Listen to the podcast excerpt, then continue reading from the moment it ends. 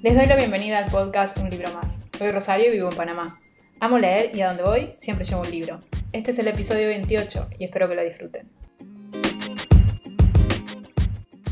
Esta semana en Un libro más quería traer un libro que lo leí eh, a principios de este año, sí, eh, como en febrero o marzo. Es un libro no muy largo, tiene 224 páginas, está muy bien, se lee bastante rápido. La razón por la que quería hablar de este libro, además de que me gustó mucho, además que me parece que es un libro muy bueno, es el tema de la coincidencia cuando la literatura coincide con la realidad, ¿no? Con lo que está pasando. Cuando evocamos un libro luego de escuchar algo que sucedió en alguna parte del mundo, algún hecho, ¿no? Y entonces evocamos esos libros, los recordamos, y eso me pasó a mí con el libro de hoy que se llama Los, chicos de la níquel de Colson Whitehead. Yo de Colson Whitehead ya hablé en el primer episodio que lo he dicho muchas veces, está muy mal grabado porque yo en ese momento no sabía cómo, cómo grabar. Bueno, hablé de un libro de él que era El ferrocarril subterráneo, que es muy buen libro. Y este, Los chicos de la níquel, eh, la verdad que lo quise leer, me pareció entretenida la historia, o sea, me llamó la atención lo que leía atrás en la contraportada del libro, pero además porque confiaba en el autor. Entiendo que ahora sacó uno que se llama Harlem Shuffle, no sé si está en español, pero en inglés sé que está, y ha tenido como críticas un poco no tan buenas. Gente que le gusta mucho Colson Whitehead dicen que con este libro no han podido. Y la verdad que a mí me entusiasmaba leerlo porque se ha convertido como un autor que siempre quiero leer. Y justamente es porque ya leí dos libros de él. Y en este caso, Los chicos de la níquel, que está publicado por literatura de Random House Mondadori, cuenta la historia de Elwood Curtis, que vive con su abuela y que por un malentendido es enviado a la Academia Níquel. Él es un chico que quiere estudiar, que está muy interesado en progresar, en, convertirse en, alguien, eh, en salir un poco del esquema de lo que había en, su entorno. Entonces realmente él hace ese esfuerzo, pero a raíz de ese malentendido termina en, esta academia, la Academia Níquel, que es un reformatorio. Ahora, cuando uno, empieza, cuando uno empieza a ver cómo funciona ese reformatorio, se te ponen los pelos de punta.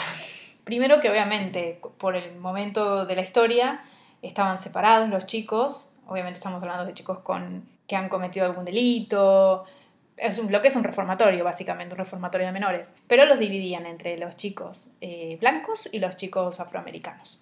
Bueno, ahí él hace un amigo que se llama Turner y Turner tiene como una visión de cómo se deben de comportar en esta academia, en este academia, este reformatorio, mientras que Elwood tiene como una cuestión de nobleza, de tema de los estudios, de esforzarse y no responder con el ojo por ojo, diente por diente, ¿no? De que tiene el reformatorio. Porque en este reformatorio la verdad que los tratan, no voy a decir mal, porque está por encima de mal.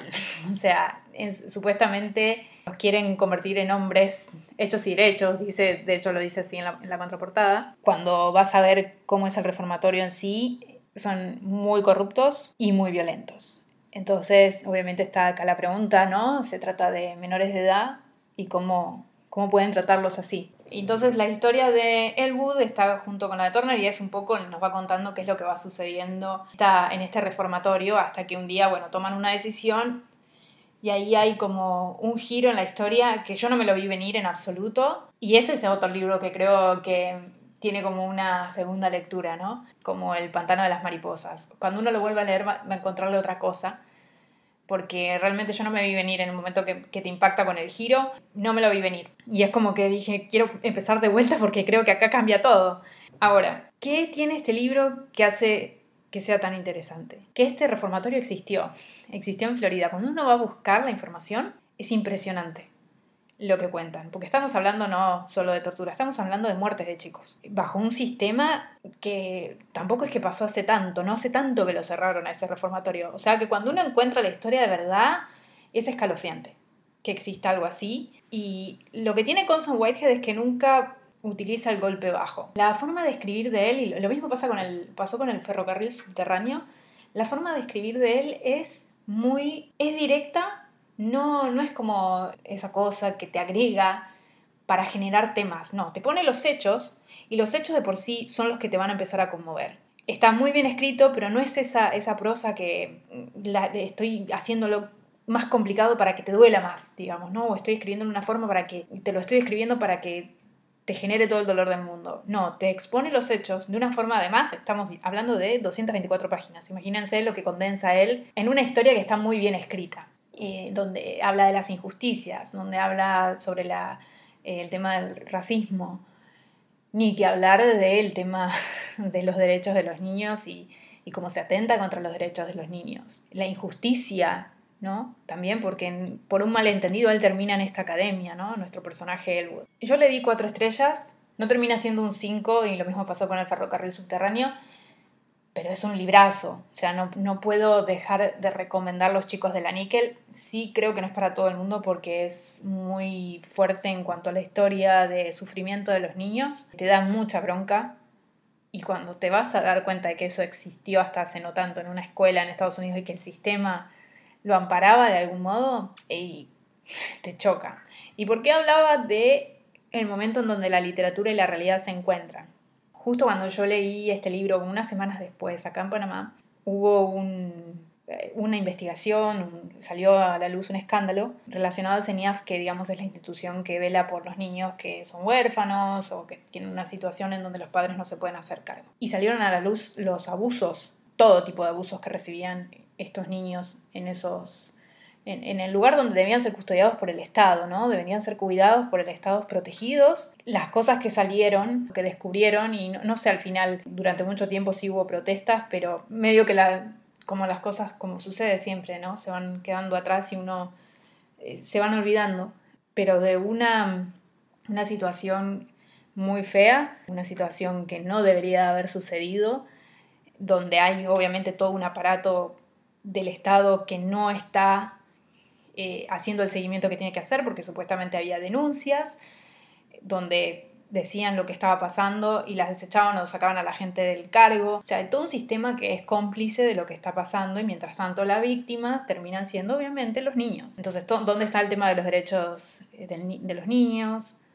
¿Dónde está el Estado que debe de protegerlos? Porque estamos hablando de chicos que no tienen padres, que no tienen alguien que los pueda proteger y entonces es el rol del Estado hacerlo. Entonces surgen todas esas preguntas. Y a mí en el momento que sale el escándalo este del CENIAF en Panamá, me recuerda muchísimo a los chicos de la Níquel y a todo este sistema cómplice. ¿no? Había tantas cosas que se encontraban que, que el libro termina teniendo un impacto más grande, porque es como esa coincidencia de hace unas semanas que había terminado de leer el libro y de repente sale esto. Entonces es eso, es el encuentro entre la literatura y la realidad, lo que nos aporta para entender estas situaciones, pero también para terminar siendo ciudadanos un poco más, no solo empáticos, pero también reclamar lo que se tiene que reclamar, que rindan cuentas cuando estas cosas suceden. Creo que eso, por eso siempre voy a defender también a la literatura, creo que nos hace mucho mejores seres humanos, eh, nos hace obviamente más curiosos, pero también te encontrás que eso, la literatura no está tan lejos de la realidad. Y, y, un poco es esto, ¿no? De exponernos esas historias para empezar a cambiar la realidad, que no suceda, que no.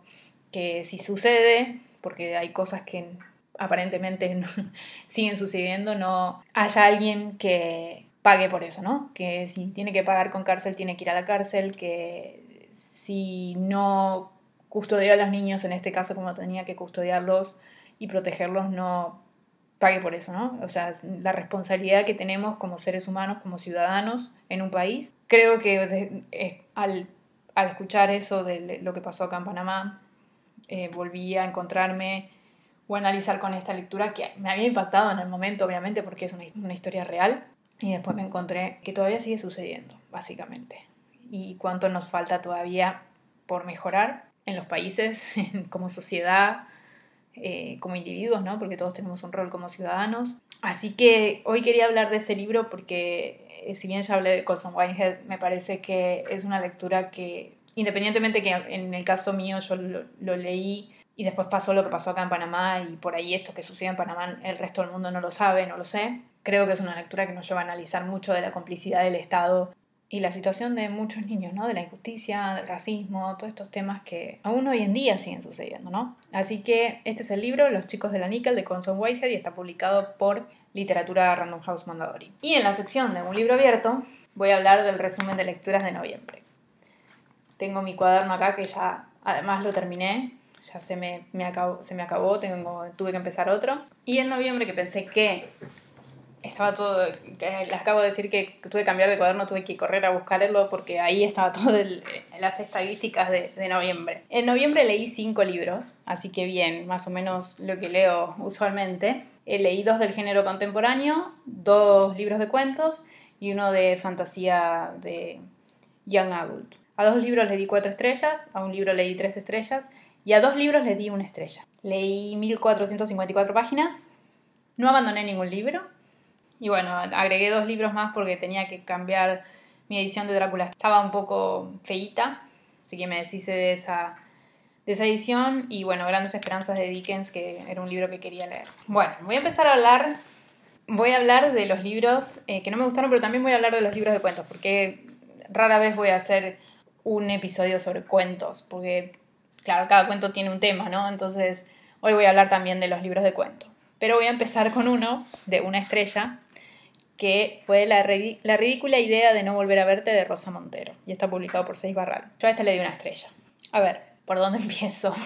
Este libro cuenta, es, es que no sé qué género es, porque, ok, lo voy a sacar lo que realmente pienso. Lo voy a decir de una vez y me voy a sacar esto de encima. Si yo escribo este libro, o cualquier otra persona, todas las editoriales me van a rechazar diciendo esto que es, ¿qué intentaste hacer? Pero como es Rosa Montero, se lo publicaron. Esa es mi declaración. No sé si es polémica o no, pero es, mi declaración. ¿Por qué digo esto? El libro empieza contándonos, digamos, la impresión de la autora luego de perder a su marido, que eso me parece interesante. Y además mezcla la biografía de Marie Curie y utiliza un poco la biografía de, de Curie para encontrar puntos de conexión con lo que ella le pasó con el marido, digamos, porque Curie también perdió a su marido. Pero, ¿qué se vuelve este libro? Es la gran pregunta. Además, entre los primeros capítulos en un momento dice, acabo de recibir un correo de no sé quién. No me cuentes el proceso mientras lo estás escribiendo, porque no me está generando nada. La biografía de Curie es interesante, no digo que no, y mucho de lo que escribe, algunas citas sobre el relación del dolor, eh, de recuperarse del fallecimiento de un ser querido que escribe la autora, me parecen que son muy buenas. Y en ese sentido no puedo decir que la escritura es mala, no estoy diciendo eso. Estoy mirando en este momento cuánto llevo de minutos del podcast y este va a ser un podcast largo. Perdón, pero necesito hablar de esto, porque necesito hablar de, este libro, La ridícula idea de no volver a verte, porque no entendí bien qué era lo que quería hacer la autora. No entendí por qué me metió Curie en el medio. En el momento también habla un poco del feminismo. Utiliza hashtags. Por ejemplo, no sé qué tal cosa, familia hashtag. ¿Para qué? ¿Por qué? ¿Nadie le dijo que no? no entendí qué quiso hacer. Está bien, no es un libro largo, 240 páginas. Hay fotos, es interesante la parte de Curie, pero ¿qué me aportó el libro? Nada. Y de vuelta, si yo escribo este libro, a mí me dicen esto, ¿qué, qué género intentaste hacer? O sea, ¿qué, ¿qué intentaste escribir acá? ¿Cuál fue tu ambición? Yo no lo entendí. Honestamente no entendí qué era lo que me quería transmitir. Entiendo que era como un desahogo de la autora, pero quizás si hubiese sido el desahogo, todo escrito sobre lo que ella atravesó con el fallecimiento de su pareja, quizás fuese otra cosa, pero no entendí por qué mezclar con Marie Curie y contarme la historia de Marie Curie. No sé si soy yo, pero conmigo este libro no funcionó en absoluto. Después leí otro libro de Sex Barral, pero este leí cuatro estrellas. Y es un libro de cuentos, El porvenir de mi pasado de Mario Benedetti. Es raro que a mí Benedetti no me guste. No he leído la poesía, pero porque yo con la poesía ya he dicho que no soy muy buena. Pero todo lo que he leído de Mario Benedetti a mí en general me gusta. Me parece que fue un gran autor. Y sus cuentos, que son cortos porque son, eh, tiene personajes muy creíbles, eh, muy fáciles de, de relacionarse. Es muy fácil hallarse en estos personajes. Creo que tienen el ritmo perfecto, sabe dónde cortar estos cuentos, muy buenas frases. Y son personajes justamente esto, que son normales y al mismo tiempo eh, esos episodios que nos cuenta de la vida, como esa gotita de la vida de estos personajes, es muy atractiva. Entonces me pareció que era una, una excelente colección de cuentos el porvenir de mi pasado de María Benedetti y ya les digo, le di cuatro estrellas. El siguiente libro, que también es de cuentos y que no le voy a hacer un, episodio dedicado, porque justamente son cuentos, es de una autora que conmigo la mayoría de las veces no funciona. Estoy hablando de Claudia Piñeiro y su colección de cuentos, ¿Quién no? que está publicado por Alfaguara y también tiene 240 páginas. A mí Claudia Piñeiro en general no es una autora que me guste mucho. Usualmente sus libros quedan en tres estrellas, dos estrellas. La única excepción creo que fue Elena Sabe. Y Elena Sabe me gustó mucho porque utilizaba mucho el recurso de Elena Sabe. Elena Sabe que me hizo acordar a Sostiene Pereira de Antonio Tabucchi. Tabucci, no sé cómo se pronuncia. Que si no leyeron ese libro, Sostiene Pereira, es un librazo y está publicado por editorial Anagrama. Me hizo acordar a eso Elena Sabe.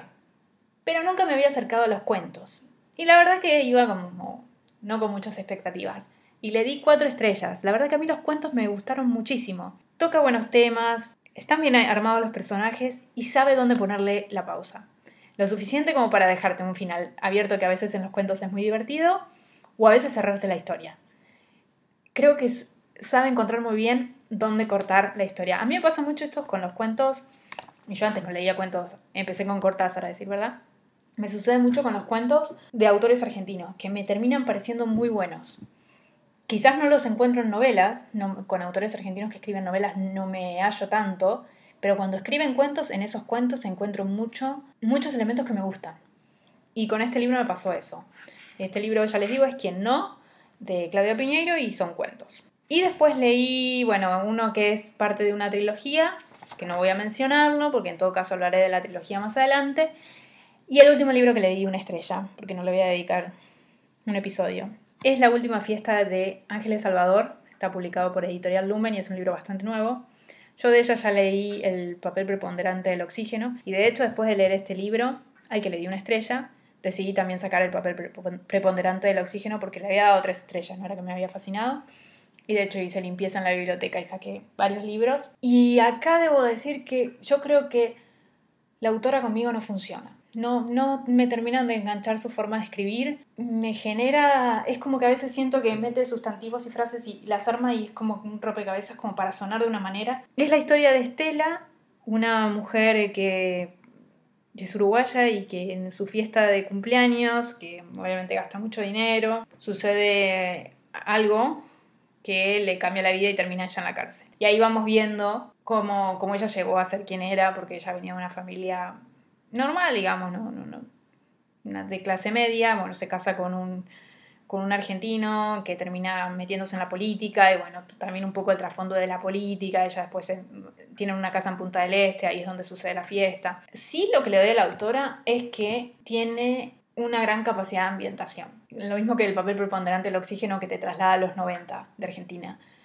Acá también te sabe trasladar un poco ¿no? a, esa, a ese ambiente, utiliza muchas cosas, elementos de, de lugares, como lugares puntuales, por ejemplo, dentro de Buenos Aires, que, que, eran famosos en ese momento y que por ahí después dejaron de ser tendencia. Y creo que a veces la autora se, se para en un lugar, pero no, no, la historia además en este caso no me pareció no, no, no, me, no me llamó la atención. No, no, ningún personaje me, me, atraía lo suficiente. Sí, debo decir que es un libro corto. Y le doy la ambientación, creo que ya les digo, la ambientación que hace esta autora es muy buena. Ahora, todo lo demás, la verdad es que no, y creo que es una autora que no me voy a volver a acercar porque ya al papel preponderante del oxígeno le di tres estrellas, a este le di una. Sí, no, hay algo en su escritura que conmigo no, ya les digo. Creo que a veces quiere sonar de una manera y se para de una forma que a mí me choca.